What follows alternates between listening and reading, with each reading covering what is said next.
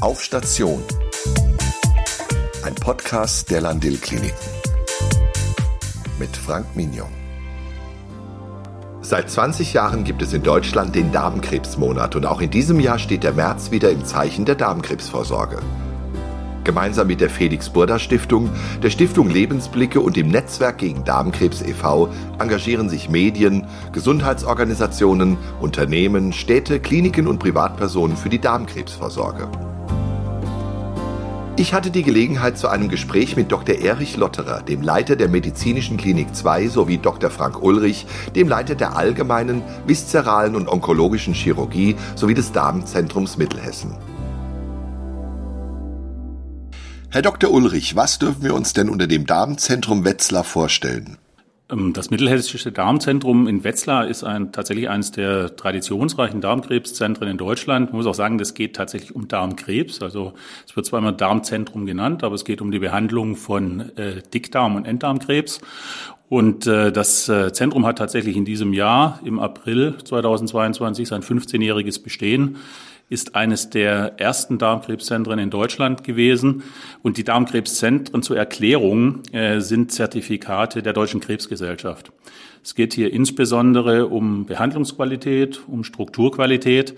Und äh, man muss sich schon vorstellen, es ist schon ein relativ immenser Aufwand notwendig, diese Voraussetzungen zu erfüllen. Die betreffen Mindestmengen, also man muss eine Mindestzahl von Behandlungsfällen äh, letztendlich generieren, sei das im chirurgischen Fach, sei es für die internistischen Darmspiegelungen etc. Und man muss mit diesen Behandlungen auch eine Behandlungsqualität darlegen, die äh, doch relativ hohen Ansprüchen genügen muss. Und darüber hinaus äh, muss man eben auch dafür sorgen, dass man sämtliche Institutionen, Fachdisziplinen und auch so supportive Bereiche wie zum Beispiel eine Psychoonkologie, ein Sozialdienst, eine Stomapflege, äh, alles vorrätig hält. Äh, und da ist die Deutsche Krebsgesellschaft sehr penibel, sehr genau. Wir werden in der Regel einmal jährlich kontrolliert äh, und ähm, es kann jedes Jahr passieren, dass so ein Zertifikat verlängert oder auch verweigert wird. Also es ist tatsächlich eine wirklich immer aktuelle Überprüfung einer hohen Behandlungsqualität an einem solchen Zentrum. Es gibt eigentlich keine erfolgreiche Behandlung, nehme ich an, ohne Vorsorge. Was raten Sie den Menschen in diesem Zusammenhang? Ja, das ist richtig. Vorsorge ist auf jeden Fall besser als Nachsorge. Deshalb ist er deswegen unbedingt zur Vorsorgeuntersuchung gehen, gerade bei Erkrankungen, die sich bei richtig durchgeführter Untersuchung entweder ganz vermeiden lassen oder so früh entdeckt werden, dass die Behandlungsoptionen einen wirklich sehr guten Erfolg, ja Heilung ermöglichen. Und da ist der Darmkrebs geradezu das klassische Paradebeispiel dafür. Wir müssen uns vorstellen, knapp 70.000 Menschen erkranken pro Jahr in Deutschland an Darmkrebs. Pro Jahr stirbt die Hälfte davon mit dieser Erkrankung. Und laut den Daten des Deutschen Krebsregisters ist es bei den Frauen die zweithäufigste Tumorerkrankung, bei den Männern die dritthäufigste Tumorerkrankung. Darmkrebs entsteht aus Vorstufen, den sogenannten Polypen. Und die meisten Polypen sind klein und harmlos. Manche wachsen über die Zeit, über die Jahre hinweg und dann wird dieser Polyp bösartig und es entsteht daraus dann der Krebs. Wenn in einer Familie ähm, schon eine Krebserkrankung vorliegt, eine Darmkrebserkrankung vorliegt oder chronisch entzündliche Darmerkrankungen bestehen, dann ist das Risiko, an Darmkrebs zu erkranken, nochmal erhöht. Und deshalb ist es wichtig, Vorsorgeuntersuchungen zu machen die ja auch von den gesetzlichen Krankenkassen ja finanziert werden, ähm, ab dem 50. Lebensjahr für alle Versicherten. Man kann zwischen 50 und 54. Lebensjahr hat man Anspruch auf einen jährlichen Stuhltest. Da ist es, wird nachgewiesen, ob nicht sichtbares, sogenanntes okkultes Blut im Stuhl vorliegt. Und da ist es sicher sinnvoll, solche neuen immunologischen Teste ähm, dazu verwenden. Da mit zunehmendem Alter dann das Risiko für Darmkrebs steigt, sollen Männer ab dem 50. und Frauen ab dem 55. Lebensjahr eine Darmspiegelung durchführen und machen lassen. Das ist auf jeden Fall zuverlässiger als der Stuhltest, weil bei dieser Untersuchung, bei der Darmspiegelung dann natürlich diese Krebsvorstufen, diese Polypen entfernt werden können, dass die gar nicht erst bösartig werden. Und bei unauffälligem Befund, bei der ersten Darmspiegelung, besteht dann ähm, das Recht, noch zweimal im Abstand von zehn Jahren nochmal so eine Darmspiegelung durchführen zu lassen. Wenn man das nicht machen will, dann hat die gesetzliche Krankenkasse vorgesehen, dass ähm, ab dem 55. Lebensjahr man alle zwei Jahre Anspruch hat auf so eine Stuhltestuntersuchung für, auf okkultes Blut. Mhm. Jetzt haben Sie natürlich die Darmspiegelung angesprochen. Also das ist jetzt nichts, worauf man sich im Allgemeinen freut. Aber wie können Sie Menschen dazu motivieren?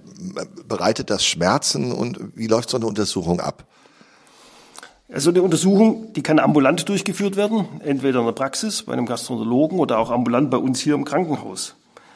Wichtig ist für diese Untersuchung, dass der Darm natürlich vorher entleert sein muss, damit man die Schleimhaut wirklich gut und komplett beurteilen kann.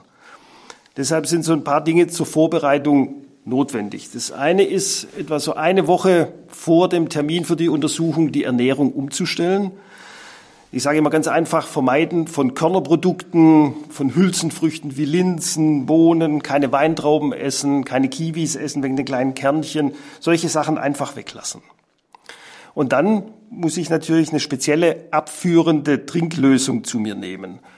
Zum einen am Nachmittag vor der Untersuchung und früh am Morgen vor der Untersuchung eine bestimmte Menge von dieser Reinigungslösung zu trinken. Zusätzlich können noch andere Flüssigkeiten wie Tee, Apfelsaft oder einfach nur normales Wasser getrunken werden. Einfach bis der Darminhalt völlig klar hinten rauskommt. Das wird dann alles vorher natürlich genau in einem Aufklärungsgespräch dem Patienten oder dem Menschen erklärt, wie er das alles machen muss.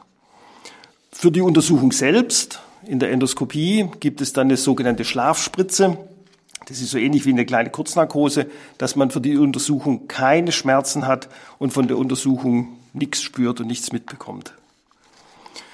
Und bei der Darmspiegelung selbst, wie das dann technisch abläuft, wird ähm, mit einem sogenannten Koloskop die Untersuchung durchgeführt. Das ist ein etwa so fingerdicker, sehr flexibler, biegsamer Schlauch. Das kann man sich vorstellen wie so ein Gartenschlauch, wenn man im Garten äh, Wasser verteilt. Und das wird über den After eingeführt, über den Dickdarm dann nach oben gespiegelt, bis an die Stelle, wo der Dünndarm in den Dickdarm da einmündet. Und im Rückzug dann wird die Schleimhautoberfläche vom gesamten Dickdarm und vom Enddarm ausgespiegelt, genau betrachtet und angeguckt und auffällige Wucherungen, also solche Polypen, natürlich in derselben Sitzung gleich entfernt. Ja, Herr Dr. Ulrich, immer wieder fällt der Begriff interdisziplinär. Der ist nur, nicht nur für den Moderatoren schwer auszusprechen, sondern sicherlich auch eine alltägliche Herausforderung. Wie funktioniert die Zusammenarbeit jetzt bei den verschiedenen Abteilungen? Also ich denke, es ist ein ganz wichtiger Punkt, den Sie hier ansprechen, Herr Mignon. Es ist ja ja, man muss sagen, die Durchdringung auch jetzt in Wetzlar und Umgebung, was das Krankenhaus Wetzlar so leistet, äh, ist nicht immer so dem tatsächlichen Stand entsprechend. Manchmal denkt man, das ist halt das Kreiskrankenhaus auf dem Berg, aber man muss äh, attestieren, dass das mittlerweile ein äh, wirkliches Spezialistenzentrum auch gerade im Hinblick auf Tumorerkrankungen ist. Nichts, wie ich schon am Anfang erwähnte, ist es als Strukturqualität für die Darmkrebszentren ganz essentiell, dass wir eigentlich fast alles anbieten, was für diesen Bereich notwendig ist. Und es fängt eben äh, mit der Diagnostik an, die Herr Lotterer ja gerade ausführlich erläutert hat. Es sind die Darmspiegelungen. Wir haben Netzwerke mit den äh, Gastroenterologen, also Endoskopikern, die Kollegen, die die Darmspiegelungen durchführen aus der Umgebung. Natürlich mit der äh, großen gastroenterologischen Klinik von Herrn Lotterer im Hause. Und dann haben wir natürlich erstmal einen Befund wenn das jetzt den Darmkrebs betrifft, mag das jetzt ein Befund im Darm, im Dickdarmrahmen oder im Enddarm sein. Und dann geht es natürlich immer darum, mit allen beteiligten Disziplinen zu besprechen, wohin geht die Reise therapeutisch. Ne? Wir haben hier, das muss man auch tatsächlich immer mal auch wirklich äh, voranbringen. Wir haben eine Strahlentherapie hier im Hause, was wirklich wenige Kliniken haben. Wir haben eine große onkologische Klinik. Also die Onkologen sind ja die Kollegen, die die Chemotherapien durchführen und dann eben auch äh, eine spezialisierte Chirurgie in meiner Klinik, die diese Darmkrebserkrankungen, auch alle Folgeerkrankungen, seien es jetzt Lebermetastasen oder Metastasen in den Lymphknoten im Bauchraum, eigentlich in der Gänze äh, behandeln kann. Man muss ein, dazu sagen, das Einzige, was wir tatsächlich nicht hier im Hause behandeln, sind äh, potenzielle Tochtergeschwülste in der Lunge. Hier arbeiten wir mit großen Zentren in der Umgebung, in Bad Nauheim und in Gießen zusammen.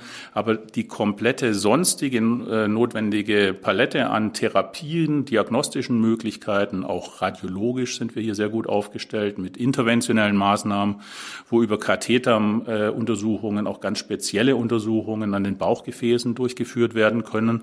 Und wenn wir dies dann alles zusammengetragen haben im Expertenkreis, in den verschiedenen Kliniken, setzen wir uns jeden Donnerstagnachmittag in einer interdisziplinären Tumorkonferenz zusammen. Dort werden alle diese Befunde nochmals beleuchtet, gewertet und wie wir vorher ja schon mal kurz besprochen haben, durchaus auch diskutiert um letztendlich dem Patienten die bestmögliche Therapie zu empfehlen und ihm dann auch, weil wir die meisten Therapien ja selbst auch durchführen können, hier in Wetzlar angedeihen zu lassen. Jetzt gibt es natürlich auch immer wieder Fortschritte, ne, medizinische Fortschritte. Es gibt Fortschritte in den Behandlungsmethoden. Und jetzt natürlich, wir gerade sehen, es gibt neue Medikamente und äh, auch dort neue Entwicklungen. Wie schnell fließt sowas in die Behandlung ein bei den Patienten? Nun, im Bereich der Gastroenterologie und Endoskopie ist es vor allem der technische Bereich, also neue technische Methoden äh, und an den Gerätschaften, Neuentwicklungen und Weiterentwicklungen von den Geräten. Zum Beispiel die Möglichkeit der sogenannten Chromoendoskopie. Das ist das Zuschalten von Farbe oder Farbfiltern, um Oberflächenstrukturen besser erkennen zu können und auch damit Veränderungen besser klassifizieren zu können. Ist so ein Polyp gutartig? Ist er verdächtig oder ist er schon bösartig? Das kann ich mit solchen Verfahren exakter voraussagen. Spannend wird in diesem Zusammenhang sicher auch zukünftig der Einsatz der sogenannten künstlichen Intelligenz, so dieses Schlagwort KI, das ja jetzt immer mehr auch äh, im Film, Funk und Fernsehen ähm, ja dargestellt wird. Und das gerade bei den Endoskopen. Das sind sogenannte selbstlernende ähm, Computersysteme, wo über Rechenalgorithmen auch das Erkennen von Oberflächenstrukturen und von solchen äh, Wucherungen verbessert wird und das damit erleichtert wird, die überhaupt zu erkennen. Also dass man wirklich ganz frühe Formen damit auch sieht. Und diese Technik, die wird sicher in die nächste Gerätegeneration unserer Endoskope einziehen, die wir dann hier auch in Wetzlar anschaffen werden. Neue Behandlungsmethoden sind auch das Abtragen von großen Polypen, die so flächig, so rasenförmig wachsen, wo es neue Techniken gibt. Ich will nur ähm, beispielhaft sagen, das ist die endoskopische Submucosa-Dissektion ESD, wenn das äh, jemand nachlesen will, oder auch so lokale Vollwandresektionen. Das sind alles Verfahren, die wir hier in Wetzlar durchführen und auch verwenden. Also in äh, den Fächern jetzt der Gastroenterologie und Chirurgie ist es tatsächlich so, dass es diese technischen Neuerungen sind. Ne? Also das muss man aber auch betonen, dass die technische Neuerung auch immer einen Vorteil für den Patienten generiert.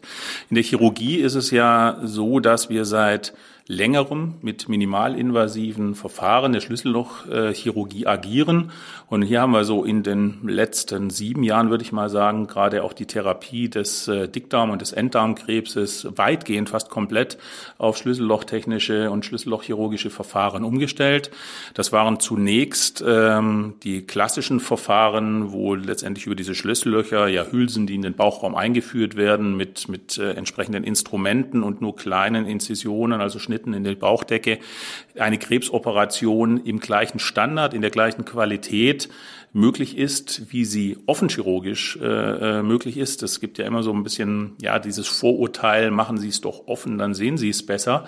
Äh, das ist tatsächlich äh, nicht richtig, weil äh, Sie mit der Schlüssellochchirurgie, mit der Ausleuchtung der Bauchhöhle, die Sie haben und diesen hochauflösenden, vergrößernden Kameras eigentlich eine bessere Aufsicht auf das Ganze haben. Und es gibt mittlerweile zahlreiche Studien, die nachweisen, dass bei deutlichen Vorteilen für die Patienten, es sind schonendere Operationsverfahren, äh, die Mobilisation der Patienten, dass sie wieder aus dem Bett rauskommen, mobilisiert werden können, geht deutlich schneller vonstatten. Sie können früher Kost aufgebaut werden, also wieder ihre normale Kostform zu sich nehmen. Und insbesondere für ältere Menschen ist es einfach ein deutlich schonenderes Verfahren. Sie müssen sich überlegen, dass im Darmkrebszentrum unser mittleres Behandlungsalter der Patienten ungefähr bei 70 Jahren liegt Insofern haben wir hier ganz klare Vorteile evidente, die äh, diese schonenden Methoden tatsächlich uns ja sehr vorteilhaft erscheinen lassen. Und seit ja, schon fast jetzt anderthalb Jahren haben wir diese minimalinvasive Technik erweitert um das robotisch assistierte Operieren. Äh, das Da Vinci-System ist ja letztendlich auch schon ein bisschen in der Presse darüber berichtet worden. Da sehen wir nochmal Vorteile, auch gegenüber dem konventionell schlüssellochtechnischen Operieren. Und man muss sagen, zum Stand heute ist es so, dass wir mittlerweile auch schon die Mehrzahl der Darmkrebs- und Enddarmoperationen mit diesem Da Vinci-System durchführen. Das ist für uns eine äh, wirklich tolle Erweiterung unseres Repertoires. Äh, ist aber eben sind so diese technischen Hintergründe. Aber hier sieht man wieder Technik und äh, ist nicht nur so, so ein Selbstzweck und zur äh, Freude des Chirurgen oder des Gastroenterologen, sondern tatsächlich auch äh, mit einem klaren Mehrwert für die Patienten. Und wir müssen auch erwähnen, es gibt natürlich ganz klare Neuerungen in einem Fach, was wir jetzt beide nicht vertreten. Das ist jetzt die Onkologie. Ne? Ähm, gerade für die metastasierten Krankheitsstadien, also Krankheitsstadien des Dick- und Enddarmkrebses mit beispielsweise Lungen- oder Lebermetastasen gibt es ganz klare Fortschritte in der Chemotherapie, in der Kombination dieser Chemotherapeutika. Diese werden heutzutage jetzt auch von unserer Kollegin, der Frau Dr. Killing, die die Chefin der Onkologie ist, auch ganz gezielt und äh, den Zustand des Patienten berücksichtigend eingesetzt. Also es nennt, man nennt das heutzutage auch so customized, also wirklich dem individuellen Patienten angepasst, um eine möglichst optimale Wirkung bei möglichst geringem Nebenwirkungsspektrum zu erzielen. Also ich denke, in jeder unserer Fachdisziplinen, die im Darmkrebszentrum präsent sind, gibt es klare Fortschritte. Und in der Gesamtheit muss ich sagen, selbst auch in meinem ähm, bisherigen Tätigkeitsverlauf finde ich, dass die Qualität der Behandlung stetig gewinnt schließt ja ein bisschen daran an, ähm, die Heilungschancen insgesamt jetzt bei der Darmkrebserkrankung. Ähm, gibt, haben Sie da eine Zahl oder eine Quote? Das ist unterschiedlich. Also da, da geht es wieder um die Vorsorge, ne? was Herr Lotterer schon wirklich ja sehr detailliert erläutert hat. Die Früherkennung ist das Essentielle. Wenn Sie einen Darmkrebs im Frühstadium erkennen, also ganz früh ist es sogar so, dass letztendlich dann Herr Lotterer endoskopisch mit diesen äh, Abtragungen, die er gerade angesprochen hat, das tatsächlich auch endoskopisch entfernen kann, in den ganz frühen Formen. In den frühen, nennen wir es mal frühen Formen, also wo die Wand des Dick- oder Enddarms noch nicht so weit durchdrungen ist, wenn Sie dann operieren, also Sie können nicht mehr endoskopisch das entfernen, sondern müssen das operieren mit diesen minimalinvasiven Techniken, die ich angesprochen habe, haben Sie eine Heilungschance von fast 90 Prozent. Wenn das weiter fortgeschritten ist in der Wand, landen Sie so bei 70, 80 Prozent. Und äh, wenn das dann tatsächlich schon die Wand fast durchdrungen hat und Lymphknoten, äh, also Lymphdrüsen, Metastasen, Tochtergeschwülste drumherum, dann kommen sie so auf 40 bis 60 Prozent. Wenn Metastasen auftreten, also Tochtergeschwülste, dann nimmt die Prognose natürlich leider deutlich ab. Insofern ist die Früherkennung so essentiell. Äh, wenn Sie Lebermetastasen haben und diese, wie bei uns üblich, sehr radikal und konsequent behandelt werden, können Sie Überlebensraten über fünf Jahre von 20 bis 40 Prozent erzielen. Und bei Lungenmetastasen ist es etwas schlechter, da können sie so maximal 30 Prozent fünf Jahresüberlebensraten erzielen. Also das ist ganz wichtig, die Früherkennung und ganz wichtig, dass eben die Behandlung in einem Zentrum stattfindet, das sowohl die diagnostischen wie therapeutischen äh, Mittel hat, um alle Facetten der Erkrankung zu behandeln. Wie lange ist denn so die durchschnittliche Verweildauer von, von Patienten, die eine Darmkrebserkrankung haben? Vielleicht an Sie beide die Frage. Operativ ist es sieben, also je nachdem, es gibt Patienten, die gehen nach sechs Tagen nach Hause. Und ich würde mal sagen, bei sehr ausgedehnten Operationen, Enddarmoperationen, äh, muss man schon so 10 bis 14 Tage Aufenthalt nach der Operation rechnen. Und dann kommt natürlich dann entsprechend Nachsorge, wo man dann regelmäßig ambulant oder wie auch immer. Ja, nicht nur das. Also das, wir ja. machen ja mehr. Also wir machen in der Klinik, äh, wir schauen auch immer, ob die Patienten oder binden die auch gleich mit Reha-Maßnahmen nach solchen Krebsoperationen ein. Jeder der Patient hat ja den Anspruch, nach einer Krebsoperation eine Reha-Maßnahme von seinen Kostenträger finanziert zu bekommen. Bereits während des Aufenthalts und dem Verlauf nach der Operation wird eigentlich schon organisiert, wo der Patient hin kann. Es werden alle Formalitäten erledigt. Und wenn der Patient die Klinik verlässt, verlässt er sie entweder direkt in die Reha-Maßnahme oder mit einem kurzen Aufenthalt zu Hause dann von dort aus in die Reha-Maßnahme. Also das klappt sehr gut und wird von den Patienten auch sehr gut angenommen. Herr Lotterer, ähm, warum sind Sie das geworden, was Sie sind? Was hat Sie dazu gebracht, Ihre medizinische Fachrichtung einzuschlagen? Das sind eigentlich zwei Aspekte.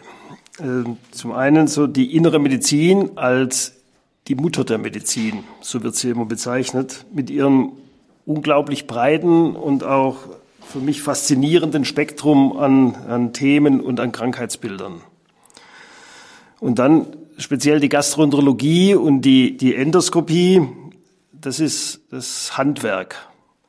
Also im wirklichen Sinne mit den Händen arbeiten, mit den Händen werkeln, werkeln, mit den Händen wirken und dann die Anwendung der Technik direkt am Menschen. Da gehen wir gleich äh, zu Ihnen, Herr Ulrich, mit den Händen werkeln. Es gibt ja bei Chirurgen den Spruch, Sie im Prinzip bräuchten Sie nur das Kleinhirn, weil das die Bewegungen koordiniert. Mehr braucht der Chirurg nicht. Das geht ja. aber zu weit, oder? Warum sind Sie Chirurg geworden?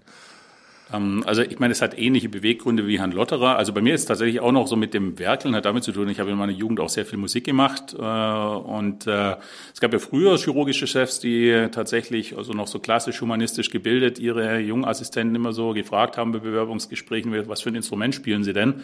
Um dann schon eine gewisse manuelle Geschicklichkeit äh, so abzufragen.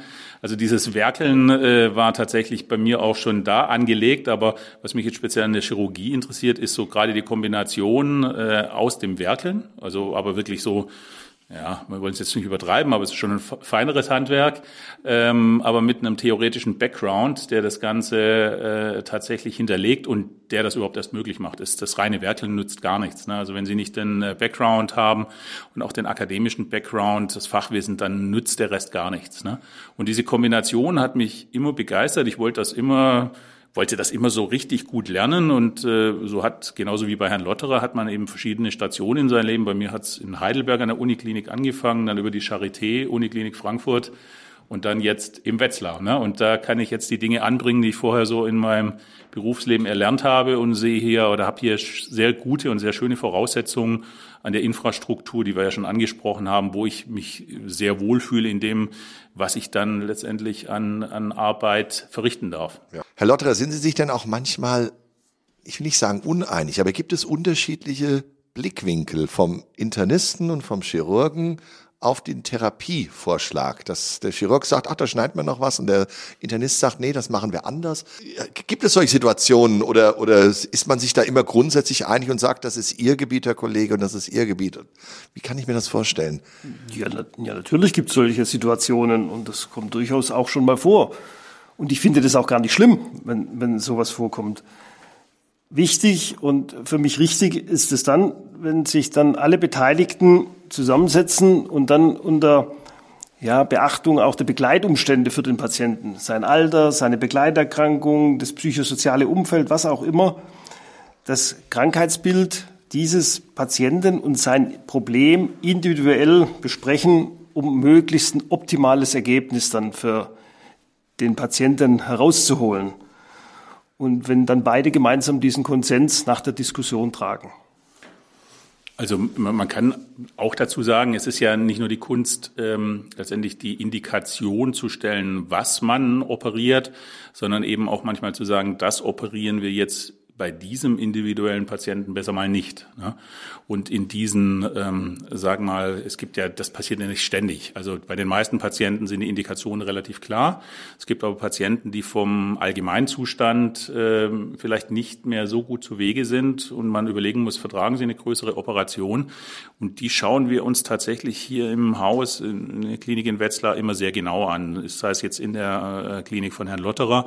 Und auch wenn ich solche Patienten in der Klinik vorgestellt schaue ich mir gerade diese Patienten, wo man es wirklich so in der Waage ist, wagt man noch eine große Operation oder nicht, schaue ich mir dann auch tatsächlich persönlich an. Da muss man auch ein Gefühl dafür entwickeln, profitiert der Patient davon oder nicht. Und ich denke mal, wir haben hier sehr kurze Kommunikationswege und sprechen uns auch immer, das ist ein Vorteil des Hauses. Ne? Wir sind zwar schon groß und spezialisiert, aber nicht so groß, als dass wir nicht auf sehr kurzem Dienstweg immer individuelle äh, Patienten besprechen können und da einen sehr guten Weg für den, denjenigen oder diejenige finden können. Welche Rolle spielt die Psychologie psychologische Betreuung. Es fällt ja immer öfter der Begriff äh, psychoonkologische Betreuung oder Beratung. Der hat eine große Bedeutung. Und das hat Herr Ulrich auch schon äh, vorher angeführt, dass das ja gerade im Darmkrebszentrum auch eines der zentralen Kriterien ist, die immer wieder überprüft wird, die psychoonkologische Betreuung. Man muss sich das ja so vorstellen, wenn ein Patient dann mit der Diagnose Krebs konfrontiert wird, dann ist es für ihn ja ein ja wirklich einschneidendes Ereignis, ohne dass vielleicht gleich operiert ist. Aber es ist eine Diagnose, mit der ein Mensch erstmal konfrontiert ist und geschockt ist. Und da ist es dann wichtig, wenn auch die Psyche dieses Patienten mit berücksichtigt und ähm, ja gehalten wird, so dass wir dann auch gleich unsere Psychoonkologen mit einschalten, gleich mit ins Boot nehmen, dass die den Erstkontakt zu dem Patienten aufnehmen und ihn fangen, auffangen, ihn halten können und ihn durch die Therapie, die ja dann ansteht, mit begleiten. Man muss sagen, neben diesen psychoonkologischen Fachkräften, die wir haben, ne, das sind ja wirklich auch genau für diesen Bereich ausgebildete Psychologen, ne, ist es natürlich auch ganz wichtig, dass diese psychoonkologische Schiene auch vom ärztlichen, pflegerischen Personal von allen anderen mitbedient wird. Es ist ja nicht so, dass wir da nur als Fachleute auftreten, sondern wir, wir arbeiten mit den Patienten. Jetzt auch wenn die bei uns äh, chirurgisch versorgt werden und hinterher auf der Station liegen, sehen wir die Patienten über einen doch gewissen Zeitraum. Und es ist auch schon wichtig, dass sie vom jeweiligen Therapeuten, sei es jetzt der Gastroenterologe oder vom Chirurgen, Onkologen auch ganz wichtig, wenn die Chemotherapien machen, eben zusätzlich, also die Psychologie ist flankierend, aber der Arzt eben als äh, tatsächlich empathischer Therapeut, der auch irgendwo schon psychoonkologisch tätig ist, ist auch sehr wichtig. Natürlich haben wir auch über die aktuelle Corona-Situation gesprochen. Was waren Ihre ersten Gedanken, als Sie von dem neuen Virus erfahren haben? Es waren für mich ähm, so zwei Fragen. Warum tritt dieses Virus jetzt in Erscheinung, Ende 2019? Und was ist da passiert in Wuhan? Und ähm, dann für mich der nächste Gedanke, das wird kein lokales Problem bleiben. Das war Ihnen also relativ schnell klar, dass das ja. dann eine, eine umspannende Sache wird. Ja, ja, können Sie sich noch erinnern, Herr Ulrich, wie das Ganze da oder als das Ganze damals losging? Also ich hatte tatsächlich am Anfang noch so ein bisschen die Hoffnung, wir hatten ja auch schon in den letzten Dekaden tatsächlich auch schon virale Erkrankungen, wo wir auch schon mal Befürchtungen hatten, dass es zu größeren Pandemien kommt, die ja in der Vergangenheit dann tatsächlich auch glücklicherweise nie eingetreten sind. Und am Anfang konnte man das einfach ganz schwer einschätzen. Ne? Es gab die Fälle und dann gab es die ersten Fälle in Deutschland äh, über diesen Automobilzulieferer und äh, hat sich so gedacht, okay, schauen wir mal, was so passiert. Und äh, es hat sich dann aber tatsächlich eben rausgestellt, dass schon relativ düstere Prognosen leider diejenigen waren, die das weitere, äh, den weiteren Verlauf bestimmt haben. Und äh, das ist so in der Erkenntnis nach und nach so in uns hochgekommen. Und dann haben uns ja auch schon, eigentlich waren wir schon gezwungen, eben auch schon die ersten Maßnahmen hier an den verschiedenen Krankenhäusern äh, umzusetzen. Also ich hätte am Anfang tatsächlich, wenn ich, wenn ich, wenn ich in der Spekulation hätte ich gedacht, wir haben dann was, was nach zwei, drei Monaten durch ist und äh, jetzt finden wir uns in einer, in einer ganz anderen Realität wieder. Mhm. Wann wurde Ihnen klar, dass es Ihren beruflichen Alltag auch verändern würde? Also so persönlich hat es mich äh, erinnert, als ich nach äh, zwei Skiurlauben dann auch mit einem relativ hartnäckigen Husten zurückgekehrt bin und dann das Thema Ischgl überall präsent war äh, und man sich dann plötzlich dann schon auch mal Gedanken gemacht hat, weil da war ja tatsächlich auch dann erstmal so das, die Awareness, das Bewusstsein da, dass da richtig schlimme Verläufe äh, resultieren können. Also wir hatten ja auch letztendlich zum Beispiel aus den Ischgl-Rückkehrern gab es dann schon richtig heftige Intensivverläufe und auch Todesfälle und äh, ja, dann war es tatsächlich auch kein weiter Weg, dass wir schon zusammen letztendlich mit äh, dem Chefarztgremium, der Geschäftsführung, unserer Hygieneabteilung dann schon die ersten Maßnahmen umsetzen mussten. Und das war halt am Anfang war das ja auch eine Findungsphase. Ne? Also das war für alle weltweit. Das betraf nicht nur uns. Man wusste nicht noch so wie weit, wie weit muss man gehen, wie radikal muss man reduzieren, wie, welche Sicherheitsmaßnahmen müssen getroffen werden. Und das ist für alle ein Herantasten gewesen und für alle auch äh, ja schon ein bisschen so eine bedrohliche Situation, weil man wusste nicht so genau, wie schlimm wird es, was kommt auf uns zu. Und auch im Nachhinein retrospektiv muss man sagen, es ist alles deutlich schlimmer gekommen, als wir es gedacht hätten. Und dann ist für uns natürlich auch so gewesen. Wir waren tagtäglich in der Klinik konfrontiert.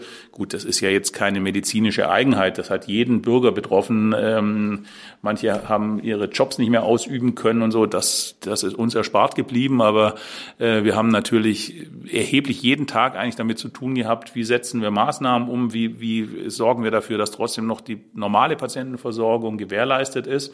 Und dann sind wir abends nach Hause gekommen und dann waren wir privat mit der gleichen Thematik konfrontiert. Und das ist natürlich schon auf die Dauer, muss man auch sagen, ermüdend. Ne? Also äh, wir waren da natürlich auch immer mussten natürlich auch immer die Fahne hochhalten und äh, dafür sorgen, dass der Laden trotzdem läuft und diese Ermüdungserscheinungen, die in der ganzen Gesellschaft zu äh, beobachten sind, nicht dazu führen, dass hier unsere Behandlungsqualität abnimmt. Ne? Gerade als Internist ist man ja in diesem Bereich besonders gefordert. Man ist dicht am Patienten und viele der Behandlungen fallen in Ihren Arbeitsbereich. Äh, wie hat sich das auf Ihren Alltag ausgewirkt?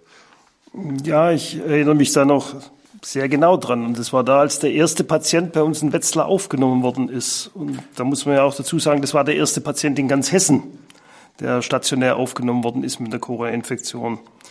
Und der kam auf eine Station, für die ich zuständig bin, und das war ein Freitag. Und es war damals ja noch vieles, vieles unklar. Wir mussten aus dem Stand heraus improvisieren und uns die Frage stellen, wie helfen wir dem Patienten, aber wie schützen wir uns auch selbst? Das Pflegepersonal, die Ärzte, den Reinigungsdienst, das Arbeiten war schlagartig anders mit der Einrichtung dann von einer Isolationsstation. Gewohnte Abläufe und Wege mussten völlig neu organisiert werden. Die Angst kommt hinzu, persönliche Ängste, dann sein Personal, die Mitarbeiter zu schützen. Es war ja am Anfang große Improvisationskunst gefordert. Zum Thema Vorsorge. Es äh, ging ja immer wieder durch die Medien, dass durch eben die Schutzmaßnahmen, die gerade in Kliniken und bei Ärzten notwendig sind, ja auch die Bereitschaft abgenommen hat, unter Umständen notwendige Untersuchungen machen zu lassen. Was konnten Sie feststellen? Wie hat sich die Corona-Krise auf die Bereitschaft der Menschen ausgewirkt, jetzt zu den Untersuchungen zu gehen? Da muss man sagen, negativ hat sich das ausgewirkt. Die Teilnahme an Vorsorgeprogrammen und auch an Vorsorgeuntersuchungen ist in den Jahren 2020 und 2021 signifikant gesunken. Viele Menschen sind da einfach nicht mehr zum Arzt gegangen. Und es wurden deshalb auch Erkrankungen entweder verschleppt oder nicht rechtzeitig diagnostiziert und dann auch behandelt. Und das hat bei einigen sicher auch zu negativen Auswirkungen geführt auf den Therapieerfolg oder auch auf das Überleben. Und deshalb ist da ganz klar mein Appell, gehen Sie trotz Corona zum Arzt und lassen Sie Vorsorgeuntersuchungen durchführen. Und das betrifft jetzt nicht nur den Darmkrebs, das betrifft auch andere äh, Tumorerkrankungen, zum Beispiel jetzt bei Frauen, Brustkrebs oder gynäkologische Tumoren als gehen Sie zu Vorsorgeuntersuchungen. Jetzt liest man ja immer wieder von verschobenen Operationen. Natürlich die Frage an den Chirurgen. Wie ist denn da der Stand der Dinge jetzt in Ihrem Fachgebiet? Wurden Operationen verschoben? Mussten sie verschoben werden? Und wenn ja, welche? Also wir hatten natürlich, äh, man muss sich vorstellen, es mussten in den Kliniken die Ressourcen, also zum Beispiel Anzahl an verfügbaren Operationssälen teilweise in manchen Phasen drastisch reduziert werden. Äh, und wir mussten natürlich selektieren. Ne? Also ich will es mal selektieren. Es gab ja immer so diesen Begriff der Triage. Also so weit sind wir glücklicherweise nie gekommen. Ne? Aber wir mussten selektionieren. Und äh, da muss man ganz klar sagen, wir konnten den Standard in der Versorgung von Krebserkrankungen, der chirurgischen weitgehend halten. Ne? Also wir haben so einen normalen Standard jetzt, also in der Chirurgie ist immer so meine Devise, wenn wir Patienten sehen, also chirurgisch vorgestellt bekommen, zum Beispiel aus der Klinik von Herrn Lotterer, ähm, ist unsere Devise, die müssen innerhalb von 14 Tagen versorgt sein. Ja, das haben wir vielleicht dezent ausgedehnt, aber nicht in nennenswerter Art und Weise. Also sprich, äh, der Patient hat durch die Behandlung in, den, in der Klinik keinen Nachteil erfahren. Was wir aber sehr wohl gesehen haben, dass die Patienten schon, wie angesprochen, in deutlich fortgeschrittenen Tumorstadien durch eine verschleppte Diagnostik, Vorsorge in die Klinik gekommen sind. Und ich da auch schon ganz klar sagen kann, dass wir Verläufe hatten, die bei äh, entsprechend früher Diagnose sicher besser gewesen wären. Also es ist tatsächlich so, es haben durch die verschleppte Diagnostik und die nicht wahrgenommene Vorsorge Patienten definitiv Schaden genommen, weil ihre Krebserkrankung dann zu spät zur Behandlung kam. Und deswegen äh, muss ich den Aufruf von Herrn Lotterer ganz klar unterstützen. Wir müssen hier wieder in anderen Modus kommen. Ne? Also aus dem Krisen, den Krisenmodus müssen wir irgendwie aus dem Kopf rausbekommen, weil die Folgeschäden die potenziell entstehen, stehen in keinem Verhältnis äh, zu den Dingen, die auch jetzt äh, durch Covid entstehen können. Also da gibt es auch sehr wenig. Also wir wissen, dass es verschleppt worden ist, dass die Patienten teilweise ihre Ärzte nicht mehr aufgesucht haben. Genaue Analysen, wie viel Folgeschaden durch schlechte Krankheitsverläufe entstanden sind, die sind noch nicht so richtig gut aufgearbeitet. Aber was wir selbst sehen, ist das besorgniserregend und äh, muss wieder klar dazu überführt werden, dass die Vorsorgeprogramme, die es gibt, auch konsequent wieder wahrgenommen werden und die Menschen dann auch wieder vertrauensvoll sich an den Hausarzt äh, und, und andere Stellen begeben, um diese auch durchführen zu lassen. Ja, Herr Dr. Lotterer, Herr Dr. Ulrich, ähm, Sie müssen jetzt nicht das Orakel geben und auch nicht Krake Paul ersetzen, aber was wäre Ihre Prognose? Haben wir die Pandemie bald überstanden? Das Ganze wird mehr und mehr von der Pandemie in eine Endemie übergehen. Ich denke, uns allen muss bewusst sein und Tatsache ist, dass wird nur ein Leben mit Corona geben. Ähm, das Virus können wir nicht eradizieren und es wird auch nicht auszulöschen sein. Das wird nicht verschwinden. Im Gegenteil, das ist sozusagen heimisch geworden. Das bedeutet, wir alle müssen irgendwie einen pragmatischen Weg oder pragmatische Wege finden, mit diesem Risiko stetig wiederkehrender Corona-Infektionen umzugehen. Persönlich, jeder von uns als Einzelner, aber auch im Großen und Ganzen als Gesellschaft. Wir müssen einen Modus finden, wie wir das in den Alltag integrieren, integrieren können, sei es die Impfungen betreffend, sei es die Risikoanalysen für die verschiedenen Bevölkerungsgruppen. Das ist ja sehr unterschiedlich. Und ich denke mal, da müssen wir ganz strukturiert vorgehen und müssen insbesondere darauf achten, dass wir diese Folgeschäden, seien es jetzt psychischer Natur oder tatsächlich auch physischer Natur mit Folgeerkrankungen, mit nicht erkannten Erkrankungen, da geht es ja auch nicht nur um die Krebserkrankungen, ne? geht um Herz-Kreislauf-Erkrankungen, die potenziell nicht gut behandelt sind. Ähm, es geht darum, dass Krankenhäuser mit der Ressource nicht so komplett am System sind und vielleicht Schlaganfälle, Herzinfarkte und so weiter gewisse Nachteile erfahren in der Behandlung. Da müssen wir deutlich gelassener, denke ich, äh, äh, zu Werke gehen und das wird uns auch gelingen. Da bin ich relativ optimistisch. Mein abschließender Appell, kommen Sie zu Vorsorgeuntersuchungen. Die Vorteile liegen klar auf der Hand. Seien Sie sich sicher, äh, wenn Sie sich in die Behandlung hier in unserem Darmkrebszentrum begeben, dass wir, egal in welcher Abteilung Sie initial zur Behandlung kommen, einen für Sie wirklich individuell gestalteten Weg finden werden, um Ihre Darmerkrankung oder Darmkrebserkrankung in optimaler Art und Weise zu behandeln. Vielen Dank an Dr. Erich Lotterer und Dr. Frank Ulrich. Wir hören uns wieder auf Station. Ihr Frank Mignon.